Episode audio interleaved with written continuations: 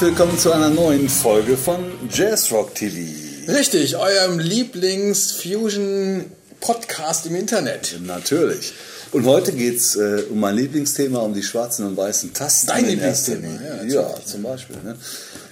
Und der Mann, um den es geht, heißt Frank McComb. Frank McComb, ja. Ich muss gestehen, ich kannte den Namen vorher nicht. Und äh, wir sind so ein bisschen drauf gekommen ähm, über die nette Antje, die uns erstmal äh, hier kontaktiert hat. Schon vor einiger Zeit, nämlich wenn ihr euch erinnert, geht ja ein paar Folgen zurück. David P. Stevens haben wir gesehen äh, und euch auch äh, Bilder aus dem, Fan aus dem, nicht aus dem Pfandhaus diesmal, sondern aus dem Pantheon in Bonn berichtet. Ähm, so, und der David, der kam auch aus der Frank McComb-Ecke und so äh, kam der Name Frank McComb da schon auf. Und dann, wie es dazu verwill, kam Frank McComb auch nach Bonn. Ja. Ja, also die ganze amerikanische Gospel-Fraktion zieht es nach Bonn ins Pantheon. Ne? Also Cleveland, Ohio ist sein äh, Heimatort. Ja. Ne? Ja. Und da hat er irgendwann gelernt, Klavier zu spielen, wurde 1970 dort geboren, hat mit 83, äh, 1983 äh, hat er so äh, intensiven Klavierunterricht gehabt und ist dann zu einem grandiosen Keyboarder und auch Sänger geworden. Ne? Auch durch die ganzen Kirchenumstände, ja, ständig spielt man da Ja, das Church. war auch so ein bisschen wie bei, wie bei den Jungs, die David P. Stevens mitgebracht hat. Ja, ne? das irgendwie, Ja. Bei denen fängt alles so mit der Kirche, Gospel, Familie, ne? bringt so ein bisschen Klavierspielen bei, dann spielen sie in der Kirche, dann kommt die Orgel, ne? die Chöre und la la la. Und so kommt dann äh, plötzlich ist die eigene Band da. Und das, was ich bei, bei Frank McComb ganz spannend fand, dass er relativ schnell äh, sein eigenes Trio hatte. Ne? Mhm. Also ne, viele fangen dann ja an, okay, wir spielen hier ein bisschen, wir spielen da ein bisschen, ne? und das ist halt der Frank, der spielt irgendwo Keyboard, macht er natürlich, hat er auch gemacht, aber der hat relativ früh angefangen, äh, wirklich sein eigenes Trio zu machen, sein Ding äh, zu promoten, sein Ding nach vorne zu treiben und hat inzwischen 14 Alben rausgebracht. Ja, und hier ein bisschen, dort ein bisschen hat er mit Prince ein Ja. bisschen und mit Chaka Khan ein bisschen und mit Brentford Marsalis ein bisschen und so, ne? Und dann ein bisschen im Pantheon. Und jetzt würde ich sagen, gib ihm, oder? Genau, Konzert, ne? Interview, alles da. Jetzt. Viel Spaß damit.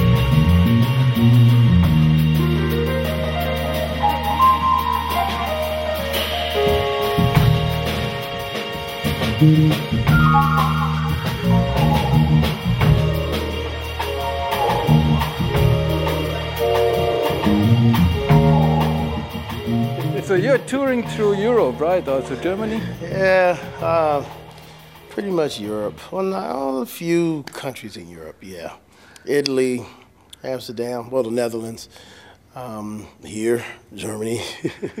That's pretty much it. He made a stop in uh, in Switzerland. Played Zurich. Great. Yeah, it's, it's been a good run. Good. We're glad you're, you're here in Bonn. And um, you Yeah, have been in. Germany um, uh, already, right? Yeah, yeah, I came from Herford, and uh, we had a good time out there, man. Oh, we had a real good time out there. I mean, sick and all. I mean, I, I caught this nasty bug, man, from just working almost every night. If I wasn't on stage, I was in a recording studio. If I wasn't in a recording studio, I was up doing interviews or, or working on my radio show or something, you know, staying busy, you know. And uh, it caught up to me. You know, I didn't catch the cold. The cold caught me. That's what I said earlier. That cold, I was minding my own business, and that cold caught me. And I'm trying to get rid of it. So I'm almost done with it. But I'm pretty sure it will, be, back, it will be a great show. So, um, I, I hope so, because Herford was a little tough one to get through. It was, because I, I sound like a frog. But I got through it. ah, I heard the, the Still got was- I heard something that the show was amazing and Well, great, you know. Well, that's what they said in the Yeah, yeah. papers. They said in the newspapers, and I thank you very much. Whoever put it in there, I thank you so much. Because, you know, it goes in the papers the other way sometimes where, you know, Frank Combe didn't do a good show because he, he was sick and the people came to hear a good show and he shouldn't have did the show. And they. Wasn't any of that, so I'm grateful. Thank you very much. Yeah. Great. So, and, and the tour is about to promote your latest uh, release. Is that correct? Actually, to be honest with you, though I do have a new release out, you know, I've, I've got this EP called Soulmate, and it's four songs, but it's going to be a, a full 10 song CD called Soulmate Another Love Story. though I do have that out, I never do concerts to promote just one record. Even even having a new record, I have to promote them all. They're like my kids. You can't you can't choose one over the other, you know. And then you have people in the audience that still love their favorite songs. So, you know, and that's a blessing just to be able to say that people have their own favorite Frank McComb songs after all these years. That's a good feeling. So I can't just promote one record. I, I tell people it's out, but after having 10 plus CDs, I can't just promote one. I got to push them all. Got to push them all. And speaking of which, uh, everybody out here in Germany get to know me. I love you guys so much that I have my own German website. You guys have your own website when it comes out of me, frankmccomb.de. So y'all remember that. I mean, the Netherlands don't have one. France doesn't have one. Switzerland doesn't have one. But Germany has a frankmccomb.de. So y'all get to know me. Jump on that website, get to know me.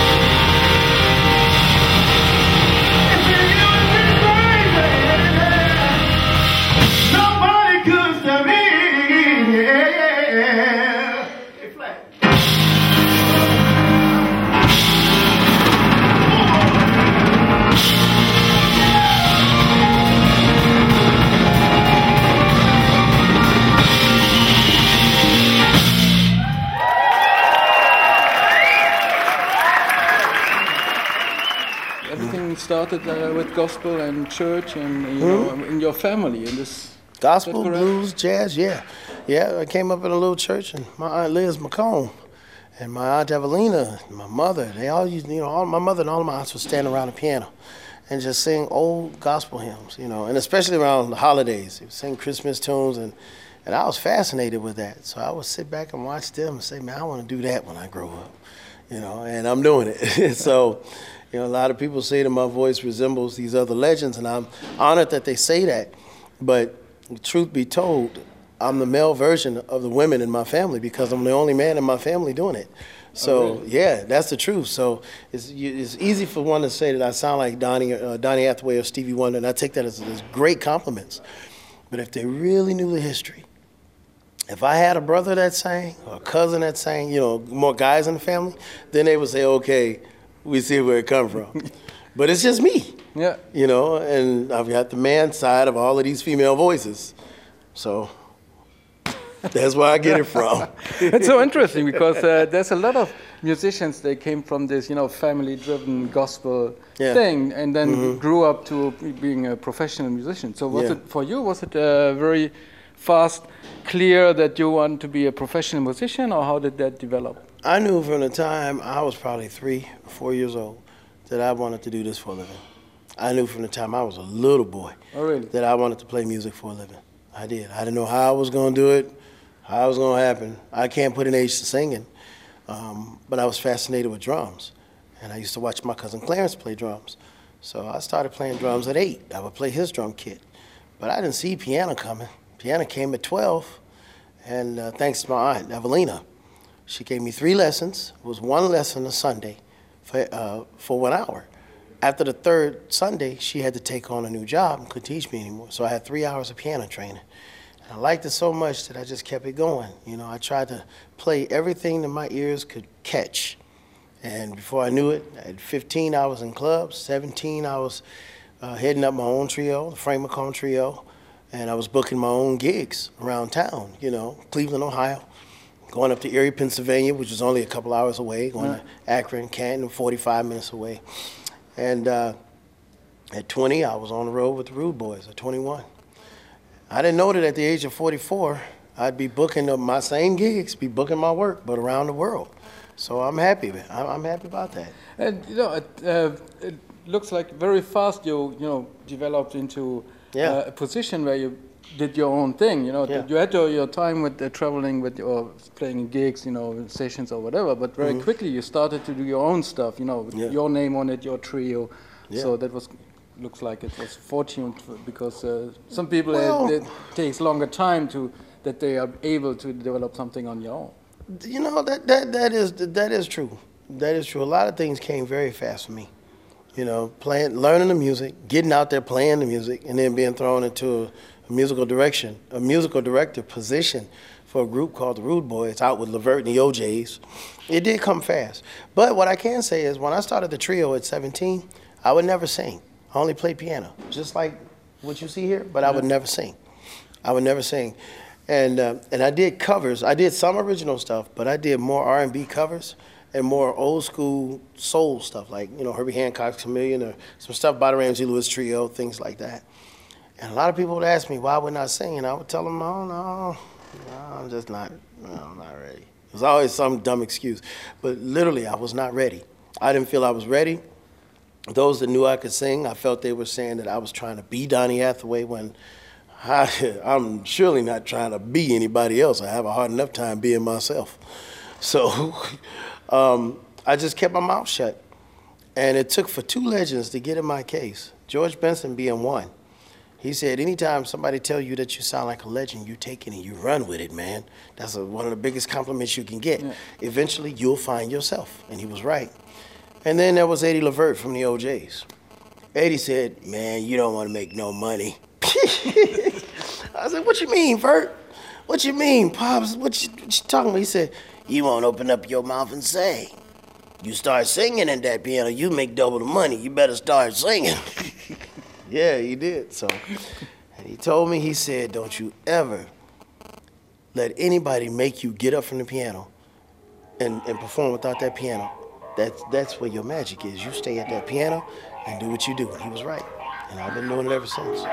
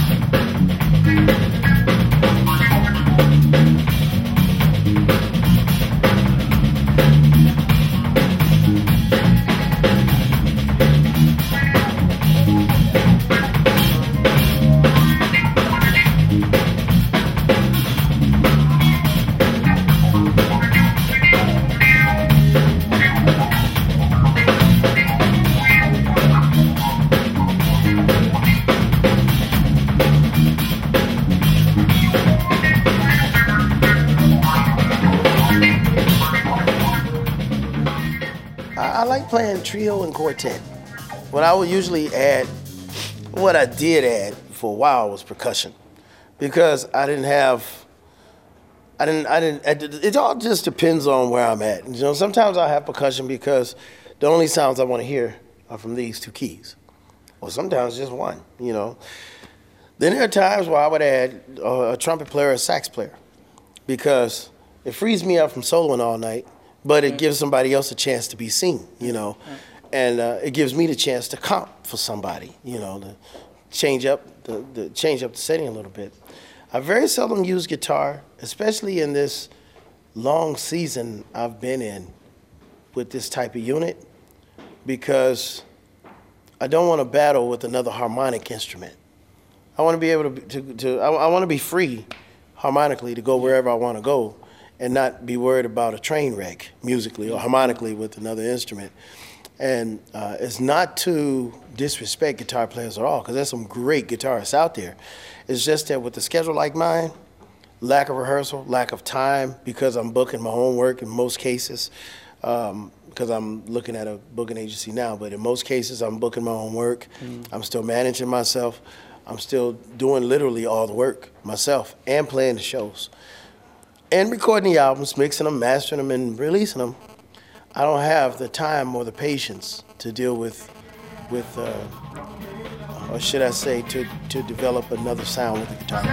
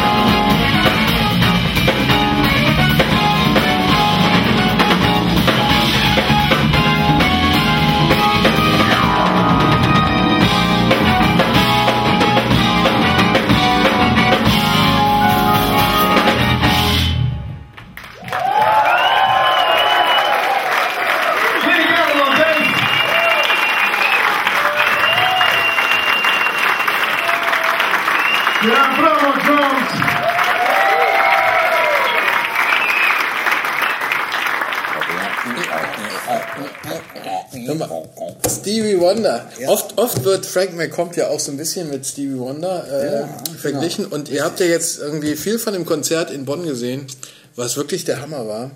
Ähm, und er hat schon da die Stevie Wonder Ja, Spielerei Stevie und Wonder auch die Stimme dazu, genau. äh, das, Donny äh, passt schon ganz Hathaway, gut. das sind so, ne, so äh, die äh, Sänger am Keyboard, äh, mit denen wird er verglichen. Ja, richtig. Ja. Und äh, cool fand ich auch irgendwie in dem Interview, was er auch gesagt hat, dass ihm das gar nicht so bewusst war, irgendwie, dass die Leute ihn darauf aufmerksam gemacht haben, yeah, du hast ja eine geile Stimme, du musst mal auch singen. Und nee, ich nicht nur spielen. Und dann hat er irgendwie angefangen zu singen. Ja, und dann, genau. Hat ja irgendwo vorgespielt und hat gesagt, ja, es kann was werden, aber du musst singen. Ja. Also, also das war wieder ein super Konzert irgendwie im äh, Pantheon, im, im Casino. Und ähm, Ja. vielleicht kann man da nochmal, ich meine, zum einen, äh, das war jetzt in der Reihe natürlich auch vom äh, Jazzkonzerten im Pantheon, äh, organisiert hier von unserem guten Freund Thomas Kimmerle, der da wirklich tolle Leute ins, ins Pantheon holt.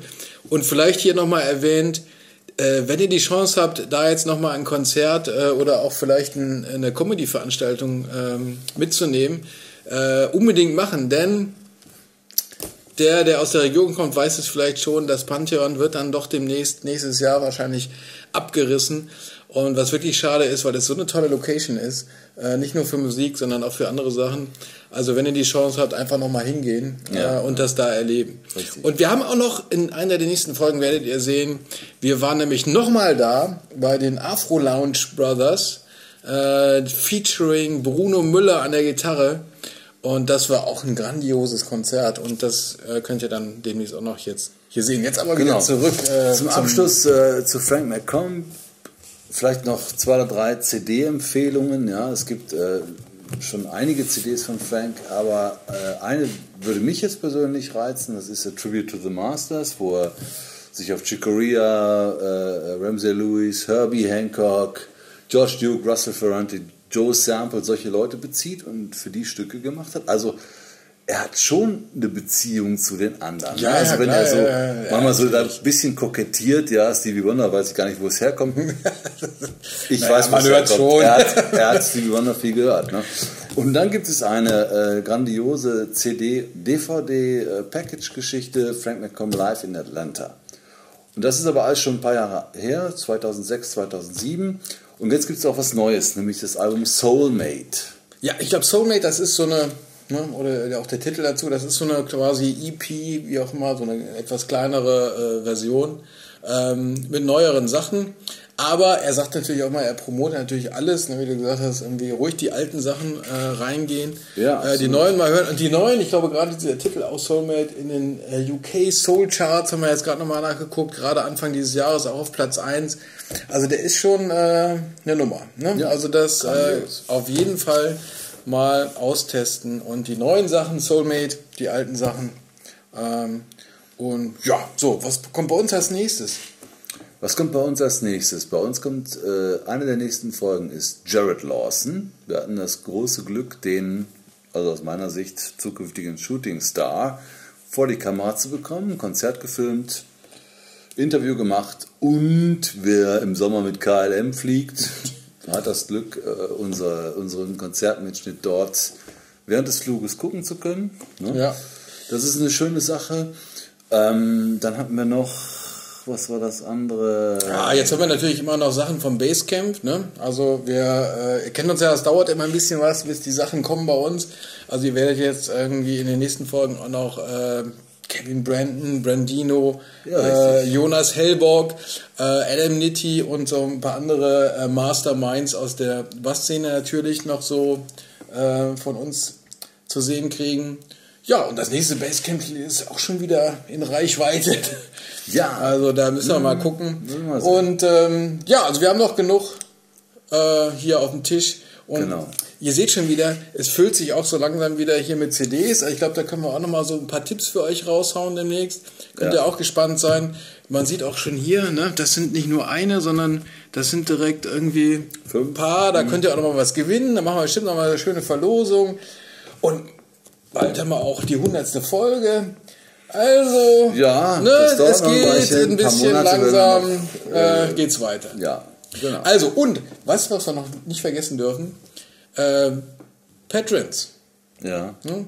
Also, wir machen das natürlich, wir haben es ja schon ein paar Mal gesagt, ne? das ist natürlich alles hier für euch, aber wir brauchen natürlich immer noch eure Unterstützung. Und es gibt schon viele, die sich auch eingeschrieben haben als Patrons. Ich meine, ein Dollar pro Folge. Ich meine, wenn ihr zu Starbucks Merkt geht und einen. Kaffee trinkt für 3,50 Euro, Ja. äh, der halb kalt ist, dann ähm, macht es euch jetzt auch nicht aus. Äh, könnt ihr auch mal einen, einen Euro oder einen, einen Dollar für uns hierher geben, damit wir noch mal ein bisschen äh, für euch weiter hier neue Platten, neue Künstler, die wir irgendwo sehen, präsentieren können. Ja. Also das sei noch mal ein Aufruf gemacht an euch. Wenn ihr noch kein Patron seid, schreibt euch mal rein, ist super einfach, zweimal klicken und dann äh, gebt ihr uns für jede Folge, die wir machen, einfach mal einen Dollar oder mehr, wenn ihr mögt. Wir versuchen euch ein bisschen was zurückzugeben dafür. Nicht nur hier, sondern auch äh, vielleicht mit einem Bonusclip, den wir irgendwo abzweigen können. Ähm, aber ich denke, das ist fair. Und ihr zahlt ja auch nur, wenn wir euch was präsentieren und eine Folge machen. Wenn wir keine Folge machen, weil wir in Urlaub sind oder mal gerade keine Zeit haben, dann gibt es auch keine Folge, dann müsst ihr auch nichts bezahlen. auch und das finde ich eigentlich Knatter. ziemlich fair, oder? Ja, absolut, absolut. Okay, also überlegt euch das mit den Patrons und äh, wir freuen uns aufs nächste Mal. Natürlich. Oder? Ne? Bis dahin, macht's gut. TV.